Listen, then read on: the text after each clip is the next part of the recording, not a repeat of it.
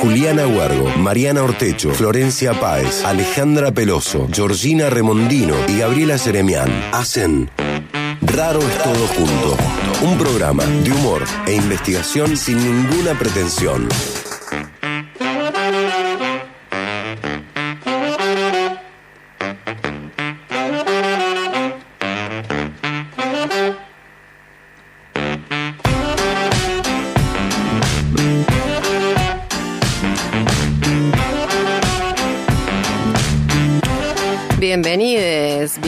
Querides. Esto es Raro es todo junto. El programa de investigación me salió como muy... Barik Sabali me salió. El programa de investigación que tiene cero pretensión. Mi nombre es Mariana Ortecho y estoy con la gran Gaby Jeremian. ¿Cómo estás, querida? Hola, buenas tardes, re bien, espléndida. Espléndida, mi amor. buenas, buenas. Axel Lengini, como siempre, con nosotras. ¿Cómo estás, querido? Bien, bien, dice así como bien, como el superhéroe que es Lengini. Bueno, está como siempre Luli Jaime también, la saludamos, la gran Luli Jaime. El resto del equipo es Juli Huergo, Flor Páez, Giorgi Remondino, Ale Peloso. Y además tenemos que mencionar a nuestras tres Marías, nuestras practicantes estrellas.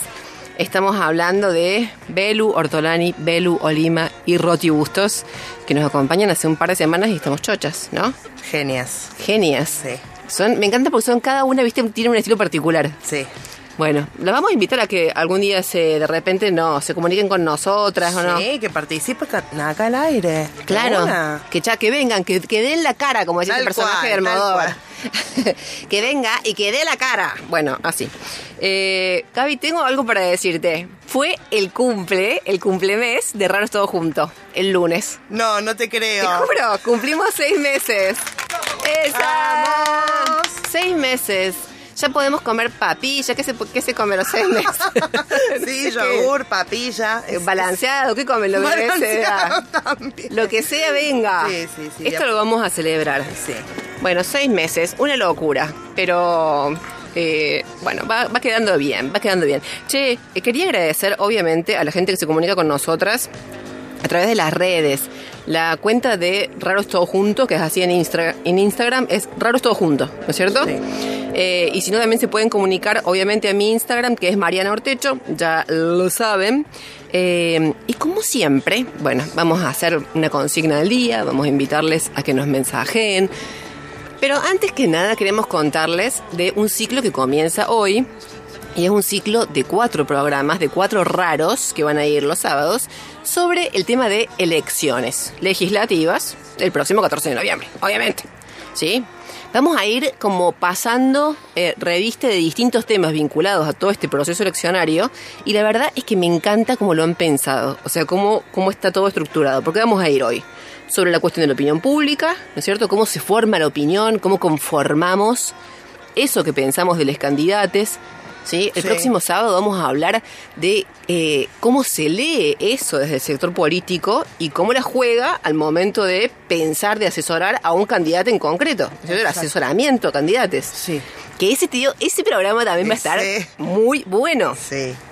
Después vamos a hablar del diseño de campañas y del análisis de esos discursos que se comparten ahí en ese momento de la campaña. Y después vamos a cerrar con un programa muy especial que va a ser una sorpresa, eh, bueno, en el que vamos a hablar, yo te digo de todo, porque vamos a hablar desde lo más profundo, la cuestión, te diría, filosófica vinculada a los procesos eleccionarios, hasta las cuestiones personales, qué significa eh, o cómo se vive, ¿no? Eh, Ser. Ser, exactamente. Poli- Ejercer la política de los cargos del Estado. Claro, ser legisladora y ser una mujer de convicción. Todo Sí. eso. Bueno, una, eso va a ser para el 6 de noviembre, porque como les decimos, son cuatro programas especiales.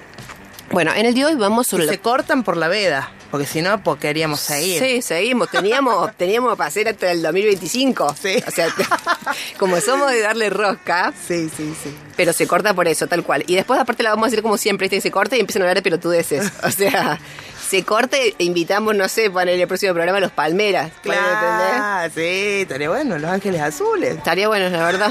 Bueno, nosotros somos así. Sí, sí, sí, Como sí. que no.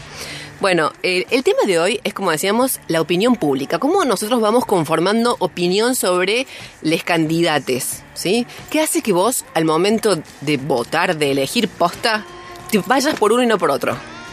Por ahí son fuerzas ocultas las que nos, las que nos gobiernan en ese momento de elegir. Sí, sí, sí. ¿Viste? Vos creés que vos estás votando, yo voto porque quiero una sociedad más justa. Claro, y no- y el- un voto racional, decís vos. Claro, yo creo que lo que necesitamos es una sociedad más justa, con distribución, y resulta que al final, el momento de poner el voto, de La agarrar... papeleta. De agarrar la papeleta, dije, no, este, este desgraciado con esa cara que tiene, no.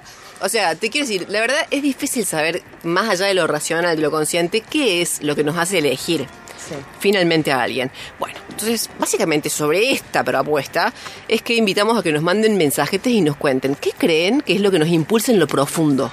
A votar a un determinado candidato. Exacto. ¿Viste? Porque más allá de esas cosas, vos decís, sí, bueno, este, la idea de justicia, no sé.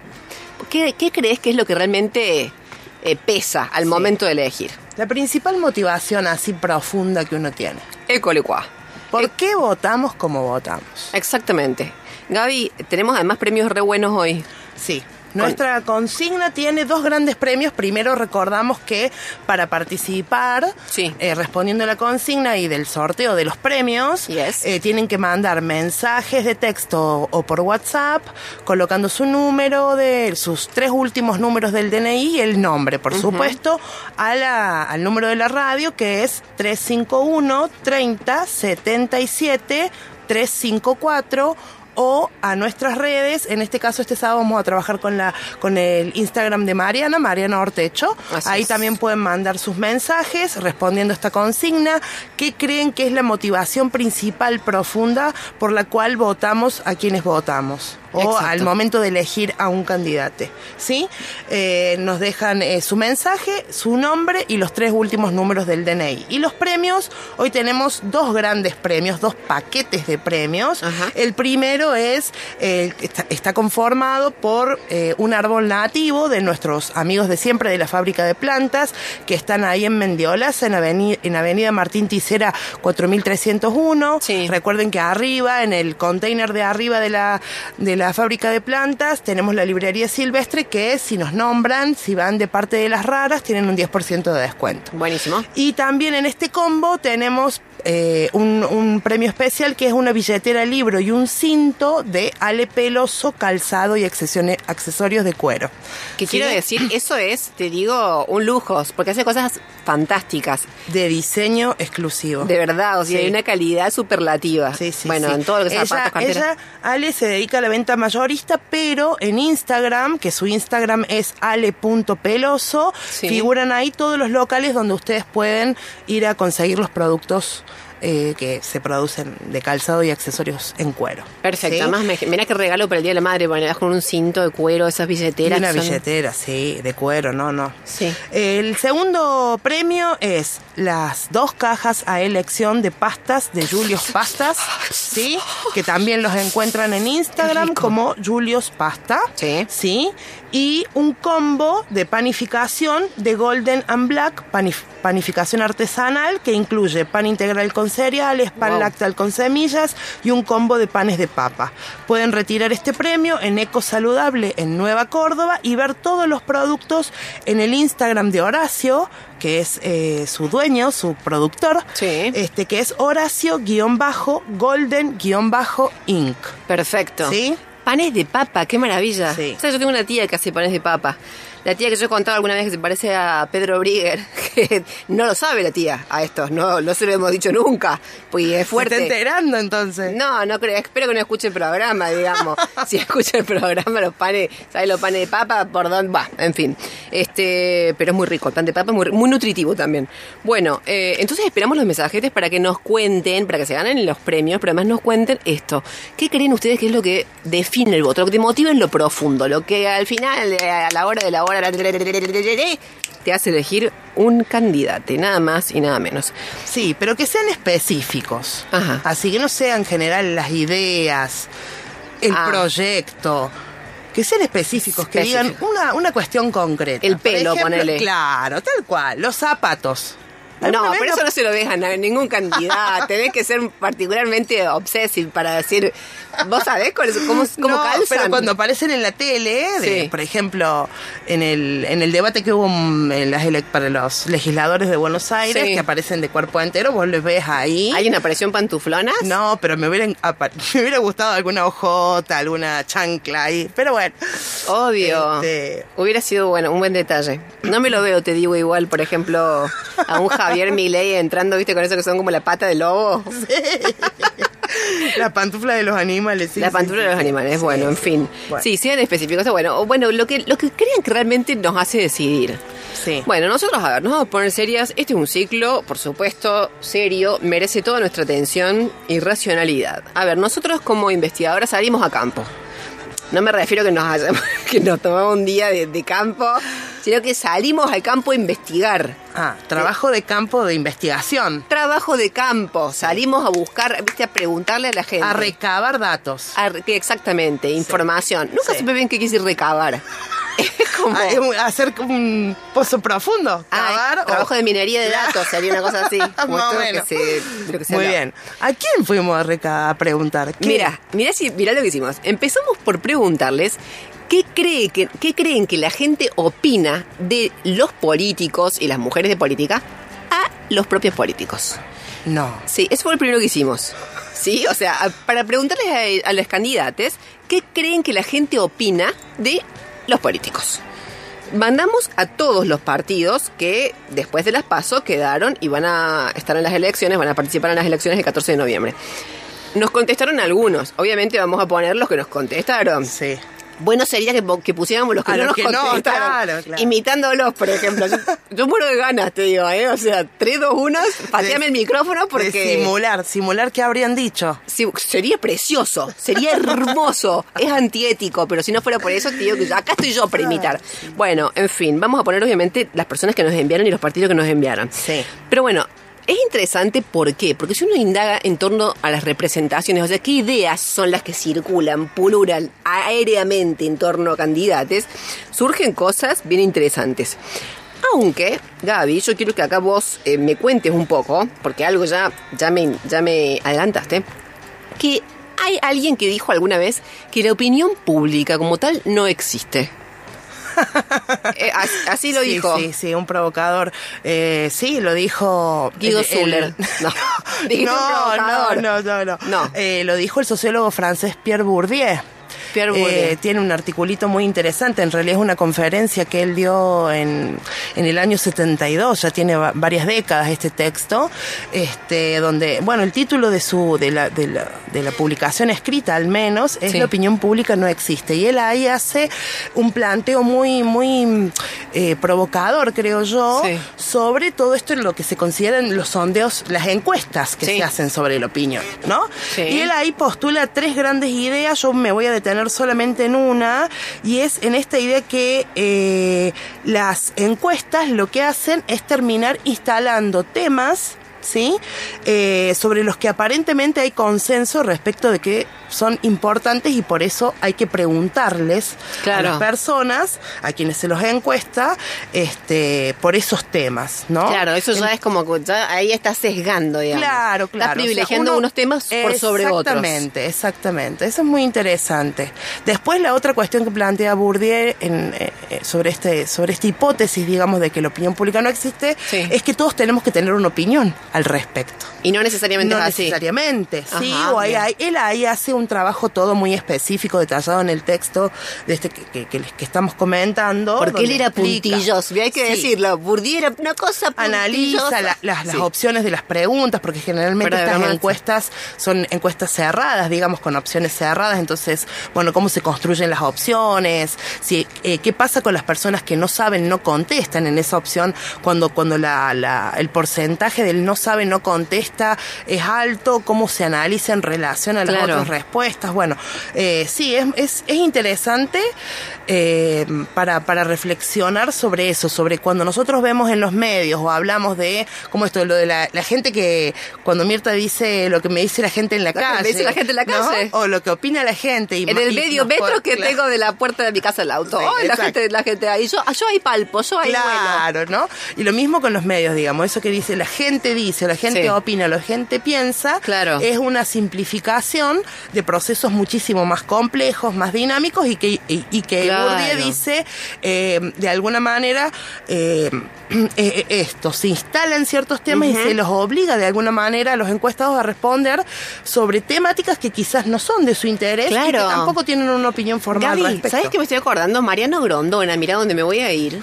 mira dónde me voy a remontar. Suena grosero decir esto, pero mira dónde me voy a ir. Mariano En su programa, eh, me acuerdo que decía, eh, le preguntamos a la gente, ¿qué opina de Estados Unidos? ¿Es un país modelo? ¿Excelente? o fabuloso? y la gente respondía, ¿no? Y entonces él decía, y la gente dijo que es un país modelo. Argentina, no lo digo yo, ¿eh? Lo dijo la gente. Argentina, eh, Estados Unidos es un país. Mariano Brondona, te voy a decir, a lo mejor Argentina no escucha el programa, no escucha tu programa, Mariano. O sea, perdón por la ofensa. Claro. Pero a lo mejor no. Y además está sesgando un poquito las, las, este, las alternativas. Bueno, ese es el problema con el multiple choice y todo ese tipo de encuesta que en vez, digamos, de permitir que salgan los sentidos, ¿sí? Es como que te busca que vos, vos elijas sobre sentidos que ya han sido pensados. Nosotros no hicimos eso. Nosotras a los candidatos, por ejemplo, les preguntamos así, más abierto. ¿Qué creen que la gente opina sobre los políticos? Te propongo que vayamos a escuchar una primer tanda que es sobre los que son candidatos a diputados. Sí. ¿Sí? Vamos a escuchar primero a Pablo Carro, del Frente de Todos. Sí. Eh, y en segundo lugar. A Jorge Escala de Republicanos Córdoba. Exactamente, gracias. Dale, a ver, a ver qué dicen. Creo que el desprestigio de la política en realidad es funcional a los intereses de los poderosos en el mundo y la Argentina, que son los que no quieren ceder privilegios. Y me parece que eso no podemos aceptarlo ni repetirlo como loros porque creo yo la política debe ser creación colectiva para el bien común, para que a nadie le sobre lo que a otros le falta. Este, una de las palabras con las que habitualmente se critica a los políticos es la de payasos. Este, yo estoy convencido que si las políticas y los políticos serían este, mucho mejores en el ejercicio de la política si se parecieran más a los payasos, si conocieran y se reconocieran en el universo poético payasos, si pudieran ver el mundo con ojos de payaso. Los payasos y las payasas están del lado bueno de la vida. Soy Jorge Escala, lista republicanos. Las tres palabras más frecuentes que usa la gente para referirse a los políticos, en mi opinión, son eh, corruptos, mediocres e inútiles. Esto es lo que dice la opinión pública general. Eh, en general puede ser más o menos cierto, eh, obviamente hay honrosas excepciones. obviamente no pienso ser parte de, de las generales de la ley. Bien, perfecto. Muy bien, me encanta porque eh, nos meten en problemas ahora. Ahora nos meten en problemas. ¿Por qué dicen? Porque Pablo Carro trae la categoría payaso, por lo cual nosotros, en términos metodológicos, tendríamos que ir a, indagar en torno a las representaciones que circulan sobre, el payaso. o sea, Pablo, gracias, ¿eh? O sea, gracias, ¿eh? O sea, muy bien. Bueno, no, está perfecto. Obviamente que eh, se entiende, digamos, lo que propone, que es como tomar ese calificativo y en todo caso ponerlo en valor, ¿no es cierto? Toda esa dimensión más lúdica, más abierta. Se entiende perfecto. Sí, sí. Bueno, me encantaría que escucháramos ahora a Luciana Echeverría del Frente de Izquierda Unidad y a Rubén Peteta de Libertad Avanza. ¿Podemos escucharlos? Las tres palabras que la gente más utiliza para referirse a los políticos son los privilegios, de la casta política con sueldos y jubilaciones que no son equiparables al común de la gente. El tema de la corrupción, donde muchísimos políticos han dejado de tener una actitud de servicio hacia la sociedad para tener servicios a sí mismos, para servirse de la política. Y el último de los casos es el tema de la ineficiencia, porque en la política se ven a punteros de siempre, a los candidatos de siempre, a los funcionarios de siempre, que lejos de ser eficientes en su trabajo, representando a la gente, solucionándole los problemas a la gente, solamente se interesan en perpetuarse en el poder. Y la verdad que, que es tal el hartazgo con los políticos tradicionales que las palabras más usadas no se podrían decir al aire en este momento. Pero, pero bueno, si tuviera que decir algunas, eh, corruptos, inútiles, ladrones. Por eso es tan importante mostrar que hay otra forma de hacer política desde abajo, sin enriquecerse, es lo que hacemos desde la izquierda. Yo, por ejemplo, ahora soy legisladora, pero sigo cobrando como, como docente y el resto lo dono a, causas sociales. Y nos parece fundamental que quienes toman las decisiones que afectan a las mayorías vivan como vivimos las mayorías. Muy bien, perfecto. Bueno, acá nos preguntan eh, si las preguntas son meditadas, medicadas, entendí. No, medicadas, no sé, meditadas. Eh, no sabemos, porque fue así, digamos, la consigna fue pedirles que nos manden audios respondiendo a esto y bueno, no sabemos cómo lo hicieron. Sí, la pregunta en concreto nosotros le hicimos, para, para dar contexto a estos audios, eh, convocamos, digamos, nos comunicamos con, con representantes de todos los eh, partidos, como decís vos, de todas las listas que van a participar en, el, en las próximas elecciones del 14 de noviembre, con una serie de preguntas que los invitamos a responder en un tiempo eh, de entre 30 segundos y un minuto, algo breve. Sí, esa es la restricción. Eh, de aquellos candidatos que vamos escuchando, que son los que nos han eh, ofrecido sus respuestas, en este caso, la, primera pregunta fue que ellos tenían que nombrar eh, tres palabras que ellos creyeran que la gente Sí. ¿sí? califica a los políticos. Bien. ¿Sí? Entonces por ahí es, por eso esa terminología, bueno, ¿cuáles son estas tres palabras? Corrupción, privilegios, etcétera, etcétera, ¿no? Eh, estos cuatro audios que escuchamos de Pablo Carro, Escala, eh, Luciana Echevarría y Rubén Peteta son de cuatro candidatos de las de cuatro listas diferentes que se van a que vamos a tener la, oportunidad de elegir el próximo 14 de eh, noviembre, ¿sí? Eh, bueno, ¿querés que vayamos rápidamente a leer algunos mensajetes que ya van llegando? Dale. a ver cómo se va construyendo la opinión pública de nuestra audiencia. Dale, dale, dale. A Dice, ver. Hola. Eh, esperen, que tengo tantos que eh, votamos porque queremos comer asado. Expresar nuestras ideas con libertad y que nos sigan dejar escuchando la 102.3. bueno, perfecto. Mabel, muchas gracias Mabel. Hola, lo que define el voto es la capacidad de convencerte en que te va a garantizar el asado de los domingos. No, el asado viene hasta ahora con todo. 100% de la respuesta. Perfecto, bueno, los sentidos. Bueno, muy buena la propuesta del programa, dice Francisco, muchas gracias. Buenas, para mí la gente vota por la negativa, va en contra de, y dentro de esa no tiene ni idea quién es él o la persona a quien vota. O se fija en cosas muy superficiales. Mercedes, muchas gracias. Bueno, muy bien. Es interesante porque tal cual, a ver, eh, hasta acá por lo menos los candidatos han expresado como la idea de que se dicen cosas negativas. Sí. ¿Sí? Todos, de una u otra forma. Hasta acá sí. Sí, hasta acá señalan esta idea como de desprestigio o de eh, una, digamos, descalificación de políticos. ¿No? Sí, sí. sí, sí, sí. Sin embargo, es notable porque en realidad, al momento, digamos, de votar, la gente elige. No sabemos con qué nivel de agrado, pero elige. Sí. ¿No es cierto? O sea, la mayoría no son votos en blanco. Podrían serlo perfectamente, digamos, pero no lo son. Hay, hay elección. Eh, a ver, es interesante también pensar el costo que tiene sostener esas elecciones en la vida cotidiana.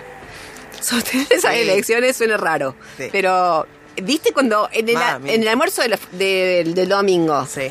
Ahí vos decís, ¿por qué, no me, ¿por qué no me hacen un lavado de cerebro antes de entrar a la casa de la tía Pocha?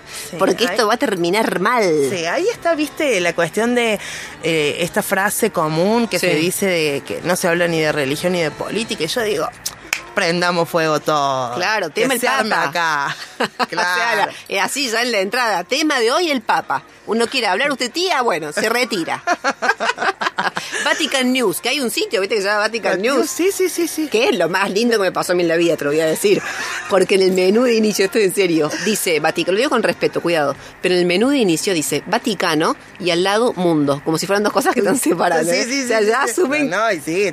Viste que es como que van, van al lado. Van marcando ahí, sí. Van juntos, pero no son lo mismo. Bueno, eh, bueno, si te parece, Mari, sí. pasamos con los senadores. Bueno, dale. Dale. Dale, dale. Vamos a escuchar la, la pri- la- los tres senadores que nos mandaron sus audios. Sí. Los vamos a escuchar en el siguiente orden. Gabriela Esteves, del Frente de Todos. Son, perdón, candidatos a senadores. Exacto.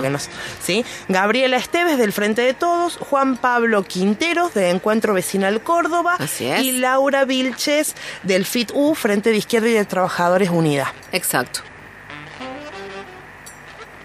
Para mí, más allá de los estigmas que se le quieren cargar a la política y a los políticos de algunas usinas, en general la gente tiene dos concepciones de los políticos, como meros administradores del Estado o como líderes de proyectos políticos locales o nacionales.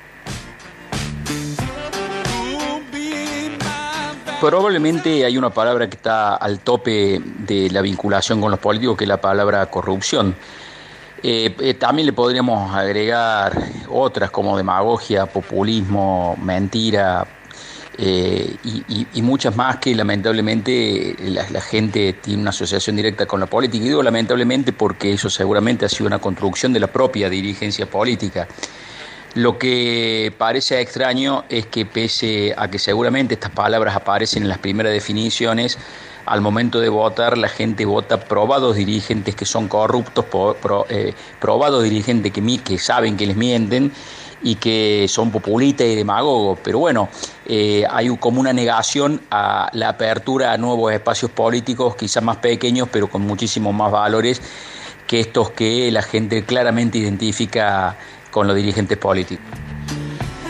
Creo que la mayoría de la población entiende a los políticos como una casta privilegiada eh, que está totalmente despegada de las mayorías populares. Justamente desde el Frente Izquierda nos oponemos a esto, eh, des- desechamos, rechazamos que la política sea usada como medio de hacer carrera personal e individual, rechazamos todos los privilegios, por eso tenemos proyectos que proponen que todo funcionario cobre lo mismo que una maestra y que no tenga ningún tipo de privilegio jubilatorio, ni impositivo, ni de ningún tipo. Pero las tres palabras más usadas son casta, privilegios y por fuera de la vida de las mayorías populares o antipopular. Muy bien, perfecto. Bueno, sí, va quedando claro, se va confirmando lo que íbamos diciendo por lo menos hasta acá.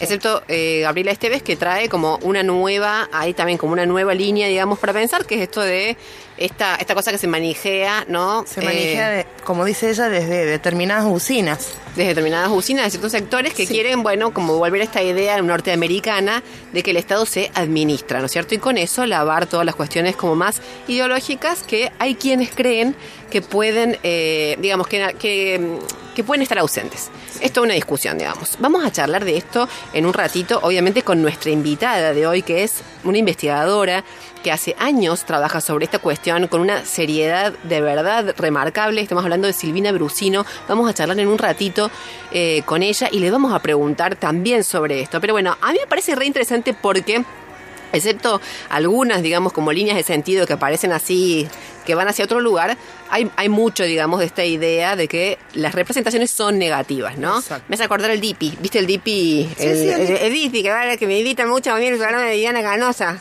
Me invitan un montón, gracias Dipi por invitarme. Viste que el Dipi siempre es, la política es sucia, es muy sucia la política. Eh, es lo peor, es lo peor que hay la política, Viviana.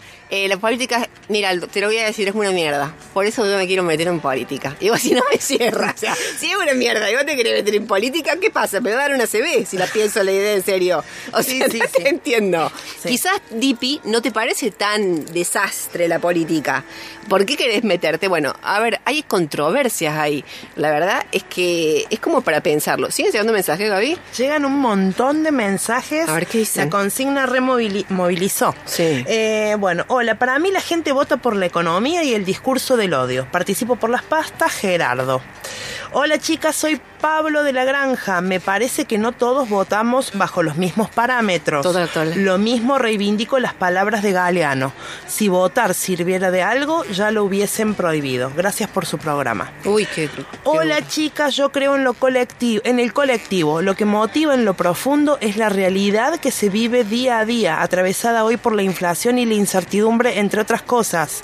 Quizás en el voto está la ilusión de poder encontrar tranquilidad y y poder proyectar.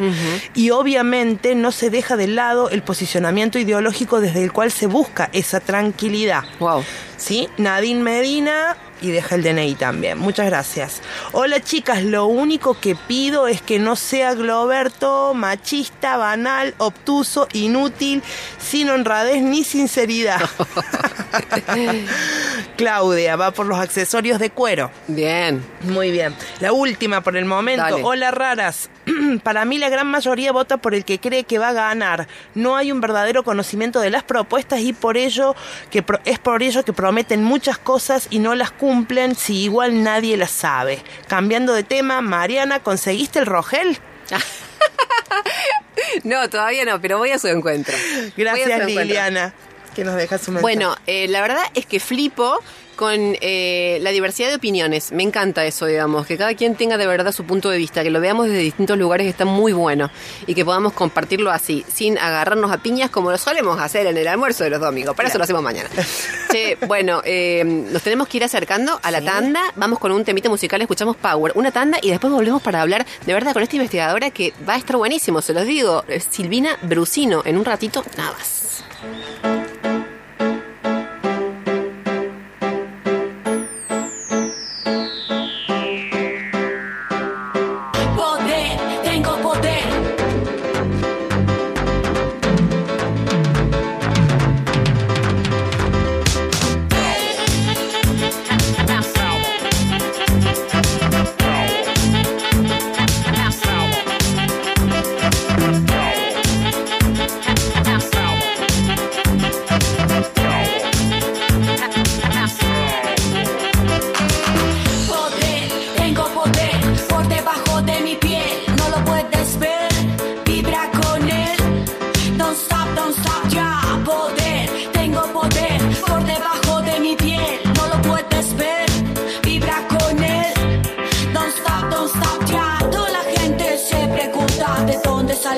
Sale eso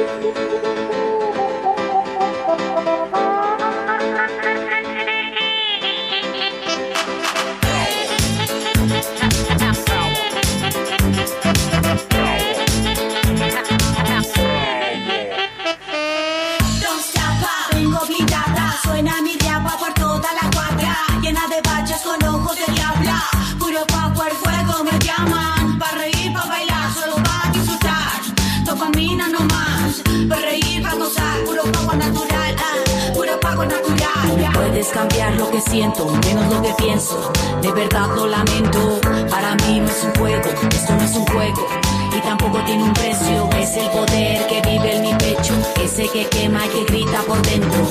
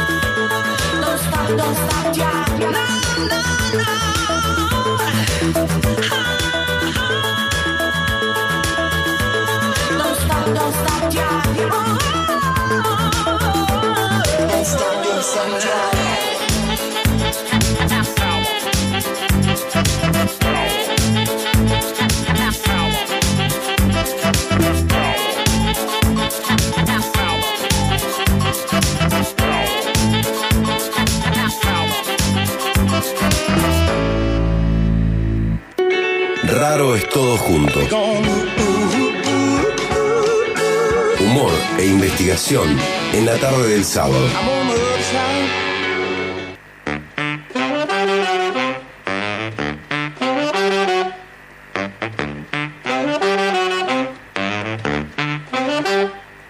Bueno, muy bien, volvemos con Raros Todo Junto en este programa especial, primer día del ciclo dedicado a las elecciones legislativas del próximo 14 de noviembre. Hoy estamos conversando sobre opinión pública, cómo la construimos, cómo la destruimos cómo, eh, cómo finalmente eh, elegimos a los candidatos. Y vamos a conversar ahora con una investigadora que hace mucho tiempo trabaja esto, que de verdad ha madurado mucho la reflexión en torno a esta cuestión. Eh, ¿De quién estamos hablando, Gaby? Estamos hablando de Silvina Brusino, que es licenciada y doctora en psicología por la Universidad Nacional de Córdoba, además es docente y es investigadora del CONICET. Su especialidad es la rama de la psicología política. Por eso, en este ciclo, de política le invitamos para que nos cuente sobre los estudios que han estado realizando desde la psicología mirando la política, digamos, ¿no? Un poco en relación a cuáles son estos posicionamientos de los ciudadanos en el espectro político, este, como, eh, digamos, también la participación política desde el punto de vista de la psicología política, así que le damos la bienvenida. Perfecto. ¿Está allí? ¿Está ahí? ¿Estás ahí, Silvina? Hola, buenas tardes. Sí, aquí estoy. ¿Me Hola. escuchan bien? Sí, querida, perfecto. Bienvenida, gracias. Muchas gracias. Gracias a ustedes por la invitación. Bueno, dale, nosotras encantadas. Eh, Silvina, contanos así en breves palabras, ¿qué es lo que nos motiva en lo profundo a elegir un candidato? Bueno, no, es- no, no tiene una respuesta como tan sencilla. Me imagino. Eh, como bien ustedes dijeron, desde la psicología política eh, exploramos como aquellas bases cognitivas del proceso de toma de decisión política, porque al fin y al cabo votar implica tomar una decisión. Es decir, hay un candidato, candidata o candidate que ofrece una propuesta, alternativas, con una base o una visión de mundo político, y en una contienda se multiplican esas visiones en función de la cantidad de espacios que se presentan a la contienda electoral. Entonces, el ciudadano, que es lo que nosotros estudiamos, la ciudadanía, eh, a la hora de enfrentarse a esa situación, tiene que tomar una decisión. Una decisión que, si bien es personal, no se construye individualmente, sino socialmente, colectivamente. Y para poder hacer esa, esa o poder tomar esa decisión, bueno, uno tiene eh, obviamente que, que como que detectar esa necesidad de elegir, tiene que aparecer la necesidad de elegir, y eh, acá hay que hacer como una salvedad en nuestro contexto político argentino, porque en Argentina el voto es obligatorio, con- eh, que a diferencia de muchos otros lugares del mundo donde el voto no, no es obligatorio. Entonces, Ajá. hay, la ciencia se ha preocupado más por saber qué motiva a la gente a ir a votar. En Argentina, al ser obligatorio, la gente eh, te cuenta o te, lo que nosotros hemos estudiado, bueno, y también uno lo escucha, ¿no? O sea, no es, eh, no es muy difícil eh, saberlo. Uno, uno va porque se siente muy motivado y porque cree en la política y disfruta de, de ir a votar, pero también hay gente desmotivada que considera que no es relevante ir y hay gente que dice, bueno, no queda otra, hay que ir a votar. ¿sí? Claro, que no quiero que me metan en cana. O sea, Sí, bien las sanciones en Argentina como que no son muy no son muy muy potentes, No, no, digamos, claro, claro. pero pero sí hay una obligación. Entonces hay como una bueno, como un proceso de habituación donde uno en general va a votar. De hecho, salvo en estas últimas pasos donde descendió un poco la, la cantidad de votantes Sí. habituales, Argentina tiene una alta tasa de concurrencia a las urnas. ¿sí? Eh, pero bueno, digo, en, en este contexto es donde los- la ciudadanía tiene que tomar decisiones de a quién elegir. Y nosotros nos hemos preocupado más por saber esa parte, es qué hace la gente para poder elegir, ¿sí? claro. Entonces, en ese, en ese marco hay como mucha evidencia que ha mostrado que, bueno, digo, cualquiera de nosotras tres, digo, si tuviéramos que elegir algo, bueno, uno qué hace? Primero busca como información acerca de eso que, sobre lo que tiene que decidir. Y esa información puede provenir tanto en términos personales internos, porque no enfrentamos el mundo político como una caja vacía. Creemos, sentimos, tenemos ciertos posicionamientos, ¿sí? Hay como algo, hay un mundo de información interna construido y además hay información externa, es decir, veo noticias, eh, busco información por fuera, eh, la familia provee o los vínculos sociales Claro. o cercanos proveen información de este contexto. Entonces, ese cúmulo de información, o de, de- tanto interna como externa, que es absolutamente subjetiva, porque imagínense ustedes que con esa información o ese caudal interno de información que es lo que nosotros llamamos o conforma la cognición social o la cognición política, es decir, todo lo que sé sobre política, obviamente que va a sesgar o orientar qué cosas voy a buscar sobre o consumir sobre política. Por lo tanto, toda esa información y esa subjetividad política va a orientar el proceso decisorio. Está bien. Y Silvina, te hago, te interrumpo. Esta, esta idea de que la imagen vale más que las palabras, digamos, ¿no? Cuando uno elige en, este, en esto que estás planteando vos, ¿es así? ¿Cómo lo ven ustedes? que No, ¿no?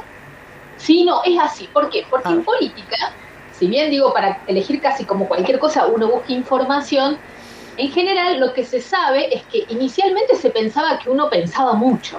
Es decir, eh, hacía procesos racionales como muy elaborados para poder elegir a alguien o a un candidato, una candidata, ¿sí? Pero en realidad lo que da cuenta, sobre todo en los últimos años, los estudios, es que en general no somos altamente racionalizados para tomar decisiones de esta naturaleza. Es decir, no hacemos elaboraciones muy profundas para tomar esa decisión. Más bien tenemos como un procesamiento mucho más habituado o mucho menos sofisticado cognitivamente.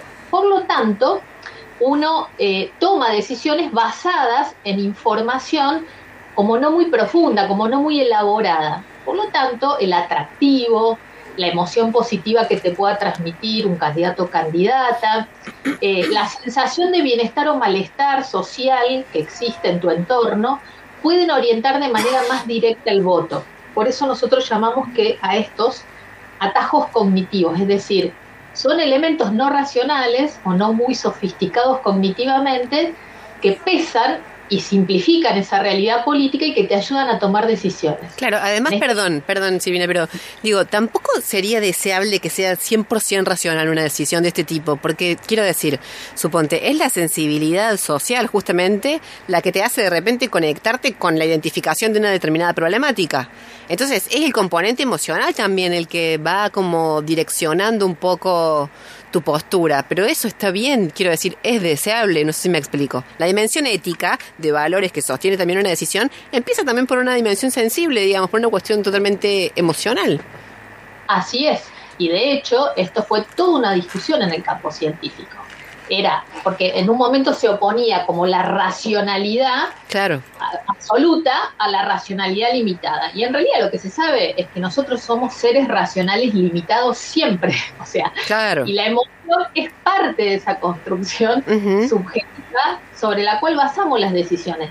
Por eso es, es, erróneo pensar que esto está mal. De hecho, hay mucha evidencia donde los científicos intentaron encontrar o defender la hipótesis de que la gente altamente sofisticada no usaba la emoción. Mientras que si vos no eras muy sofisticado, es decir, no, no, no sabías mucho de política, usabas la, emoción y eso era malo, entre comillas. ¿sí? Cuando en realidad no, las personas altamente sofisticadas, como, como con poca sofisticación política, usan la emoción. La emoción no se puede desprender de, esa construcción subjetiva acerca de algo. ¿sí? Por eso, es, la base de la toma de decisión. Por, por eso, Silvina, es esta idea de, eh, a veces incluso los oyentes, los mensajes que nos mandaban era, votan eh, con odio digamos, o votan a, eh, a lo negativo o basados en el odio, estas ideas que están también circulando socialmente en los medios, también, digamos, se articularía con esto que estás diciendo, de alguna manera. Así es, porque, digo, no solo impacta la emoción vivenciada en torno al clima social, ¿sí? cuando hay sensación de bienestar, de que nos va bien o que estamos bien, eso opera eh, emocionalmente en torno a quien encarne esa sensación de bienestar, es decir, quien esté, quien esté en esa gestión que genera ese bienestar, pero puede ser también negativa, todo lo contrario, ¿sí? Y el odio o el malestar o el enojo, ¿sí? O la incertidumbre que genera niveles altos de ansiedad o de sensación de inseguridad, orientan el comportamiento de voto. Entonces, te voto porque te quiero, pero también digo, te voto en contra porque te odio, ¿sí? Porque no te quiero. Claro, claro. Es, así como funciona, ¿sí? Y eso es, es, una forma económica de tomar decisiones, porque convengamos también que, que, la política, lo político, eh, no es tan fácil de comprender para la ciudadanía. O sea, aparece como una cosa extremada, compleja, eh, extremadamente compleja de comprender en muchos, en muchos sentidos. Eh, para tomar una decisión en base a lo que se supone racionalmente es información política. Claro. Entonces, Pero, a ver- digamos, sí, perdón. No, no, no, perdón, es que me dan, a ver, me genera mucha curiosidad lo siguiente. Si vos, por ejemplo, en base a todo esto que nos estás contando, tuvieras que asesorar a un candidato, a una candidata, ¿no? Y tuvieras que eh, rápidamente en tres consejos decirle que vaya por tal o cual lado. Estamos hablando dentro de los marcos éticos, obviamente dentro de lo que la propia actividad permite eh, y requiere. Pero, ¿qué, ¿qué cosas vos le dirías? Ten en cuenta esto, esto y esto. Bueno, es que justamente en este clima tan polarizado, o sea, ten en cuenta que todos los políticos y las políticas que hoy están en contienda electoral tienen clarísimo todo esto que yo estoy diciendo. ¿Por qué? Claro, Porque, los que no tenemos la claro somos de- nosotros, por eso lo pregunto. No, No, se queda claro la que ellos lo saben. La base de la polarización política, que es tan redituable en términos electorales, Sí. es una polarización afectiva. Y es la base, digamos. Entonces, lo que hacen hoy en las contiendas electorales Sí. es como resaltar el carácter afectivo de tu posición de un lado o del otro lado. ¿sí? Sí. Y después está el componente cínico, que nosotros llamamos cinismo político, que es esa gente que está como desencantada de todo Sí. y que cree de manera generalizada que lo que motiva al comportamiento de los políticos o las mujeres en políticas son comportamientos eh, que no están a favor del pueblo de la ciudadanía. ¿no? Claro. Entonces son todos choros, son todos ladrones, no le inter- solo le importa su bienestar personal y no le importa nada más. Claro. Es- eso es una conclusión cínica de lo político y eso hoy capta adhesiones, sino el Sin duda. espacio de vida y los libertarios y todo esto, digamos, capta esa sensación que también es emocional, es la sensación así de alienación, de desafección total, ¿sí? Sí, sí, sí. Entonces, digamos, esto es lo, y digamos, y cuando uno también piensa en los que votan por identidad política o, identidad, y digamos, identificación ideológica, bueno, también digo, orienta eh, en determinados momentos, la- digamos, el, el voto. Digo, cuando uno habla en esta contienda, en este momento electoral y uno dice, bueno, el kirchnerismo tiene este piso y este techo de voto, el núcleo duro que se le llama de votantes, versus eh, la fuerza opositora, que también tiene como un, un corpus duro de votantes. Bueno, esos son los identificados, pero después, esos no son los que te hacen ganar la elección. Hay un cúmulo de personas que en cada contienda electoral, en base a estas cuestiones más emocionales, Claro. más de nación y todo lo demás, se van moviendo hacia un sector de a otro. Y por eso eh, Macri no pudo renovar una, un segundo mandato y ahora en una paso al gobierno le va mal, digamos. Hay un cúmulo de votantes que en función de estas cuestiones que estamos hablando, Sí. eh, van modificando su, su voto en cada, en cada acción, ¿no? Eh, Y, y otra cosa más que opera, perdón, Sí. te querías decirme algo. No, no, no, decime, sí. Otra cosa más que opera es la evaluación, en las de medio término, es la evaluación que vos haces sobre cómo le fue a quien está en la gestión de gobierno, si se está Claro. presentando. Eso también opera como una forma de castigar o apoyar. Claro, que eso explica un poco este fenómeno que hemos visto post pandemia en el mundo, que prácticamente nadie que se haya presentado partido que ha, que ha estado, digamos, en el gobierno en la época de pandemia y, y si haya tenido que atravesar elecciones ha ganado. Así es. ¿No es cierto? Uno le adjudica ahí como haces el combo y decís, bueno, esta mierda, bueno, también es responsabilidad tuya, caray. Como que eso sucede, ¿o no? Es claro, pero no hay como es, esa evaluación que vos haces la hace lo que nosotros llamamos estos son personas altamente sofisticadas que pueden que no son cínicas y que pueden comprender esa dimensión de lo político donde todos tienen que ver en lo político y no es una persona, un gobierno, una gestión. ¿no? Claro.